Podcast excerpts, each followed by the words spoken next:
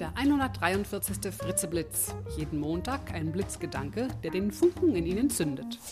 Ein Podcast von und mit Nicola Fritze. Hallo und guten Montagmorgen. Heute gibt es etwas Neues, nämlich Gesprächsschnipsel. Das Thema Kinder motivieren ich möchte Sie heute in Auszügen teilhaben lassen an einem Gespräch, das ich führen durfte. Und zwar neulich hielt ich einen Vortrag, nämlich den Vortrag Motivier dich selbst, sonst macht's ja keiner in Gießen. Und anschließend kam eine junge Frau auf mich zu und fragte mich, ob ich einen Tipp für sie hätte. Ihr Sohn, knapp elf Jahre alt, sei immer so demotiviert, wenn er aus der Schule nach Hause kommt. Sie gebe sich jeden Tag so unglaublich viel Mühe, ihn zu motivieren, seine Aufgaben zu machen und überhaupt irgendetwas zu tun und nicht nur rumzuhängen. Er sehe alles nur negativ, alles sei doof, nichts mache Spaß. Nun, der erste Gedanke, der mir kam, war, was machen die bitteschön in der Schule, dass ein Kind in diesem Zustand nach Hause kommt? Aber gut, das führt natürlich nicht weiter, denn vor mir stand ja schließlich die Mutter und nicht die Lehrer, die ich hätte fragen können. Und diese Mutter erhoffte sich einen Tipp von mir. Also fragte ich sie erst einmal, wie es denn ihr dabei geht, wenn sie glaubt, ihren Sohn immer zu motivieren zu müssen und das ja offensichtlich auch immer zu tut. Oh Gott, das ist so anstrengend. Ich reibe mich auf Dauer völlig auf. Das geht nicht mehr immer so weiter. Ich weiß nicht, was ich machen soll. Hm, Sie kam mir in ihren weiteren Schilderungen vor wie ein Clown, der alles tut, damit das Kind Spaß hat, gut gelaunt ist, wieder die schönen Seiten des Lebens sieht und motiviert sich an die Hausaufgaben setzt. In allerbester Absicht natürlich. Dem Clown schien aber langsam aber sicher die Ideen und die Puste auszugehen. Und sie fragte noch einmal nach, Frau Fritze, wie kann ich denn meinen Sohn jetzt motivieren?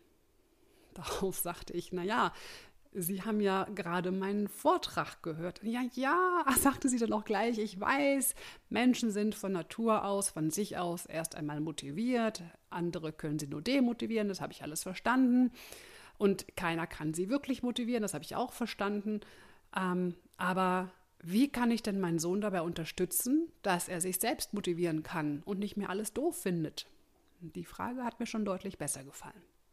Ich fragte sie erst einmal, wie es um ihre eigene Motivation bestellt ist und wie sie das Leben eigentlich gerade selbst so sieht. Also welches Vorbild sie ihrem Sohn da gerade ist, was sie ihm vorlebt. Und da veränderte sich ihr Gesichtsausdruck schlagartig.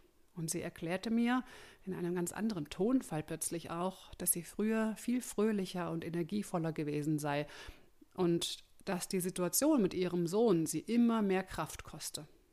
Und das spüre ihr Sohn wahrscheinlich auch, meinte sie sogar. Sie muss sich halt immer mehr darauf konzentrieren, so sagte sie mir, nicht auch alles so negativ zu sehen. Sie hält immer dagegen. Wenn ihr Sohn was doof findet, bemüht sie sich immer, etwas zu finden, was schön und gut ist. Das ist auf Dauer wirklich anstrengend. Dann stellte ich eine Frage, die diese nette Frau erst einmal, hm, soll ich sagen, ein bisschen sprachlos machte. Ich fragte sie nämlich, wofür ist es denn gut, dass sich ihr Sohn so verhält, wie er sich verhält? Die Antwort ließ ein bisschen auf sich warten und dann erklärte sie noch etwas zurückhaltend, naja, er bekommt dadurch halt sehr viel Aufmerksamkeit und Zuwendung von mir. Ich spiele ja ständig den Clown für ihn. Im Grunde bestärke ich damit sein Verhalten ja eigentlich. Hm. Genau. Ich fragte sie dann, ob sie auch andere Möglichkeiten habe, ihrem Sohn Aufmerksamkeit und Zuwendung zu schenken, außer mit der Intention, dass er jetzt gut gelaunt seine Aufgaben erledigen möge. Und da fielen ihr auch zum Glück viele ein. Und dann fragte sie wieder, aber Frau Fritze, wie schaffe ich das denn, dass er nicht immer alles so schwarz sieht? Und dafür gibt es eine ganz einfache Übung, die man übrigens auch sehr gut mit Kindern machen kann. Am besten vorm Einschlafen. Sie setzen sich gemütlich und kuschelig mit ihrem Kind hin. Und dann zählt erst der eine und dann der andere fünf Dinge auf, die an diesem Tag ihn zum Lachen oder zum Schmunzeln gebracht haben oder die demjenigen gut gelungen sind oder die Spaß gemacht haben oder die einfach irgendwie schön waren. Das kann man hintereinander machen, also erst der eine fünf, dann der andere fünf. Man kann sich aber auch sehr schön abwechseln. Hauptsache, man sagt wirklich fünf Dinge und nicht weniger. Sechs sind natürlich erlaubt, aber vier sind nicht erlaubt. Und das sollen übrigens auch gar nicht so großartige Dinge sein, wie ich habe eine 2 in Mathe geschrieben oder so. Um Gottes Willen, hängen Sie die Latte bitte nicht so hoch.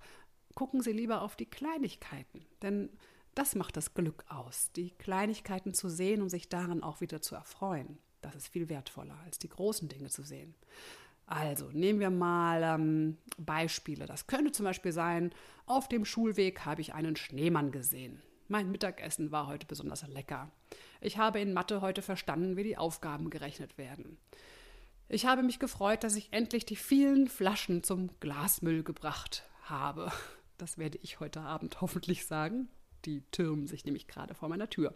Gut, was könnte es noch sein? Es könnte auch sowas sein wie, ich habe der Nachbarin heute eine Einkaufstüte hochgetragen und sie war total dankbar dafür.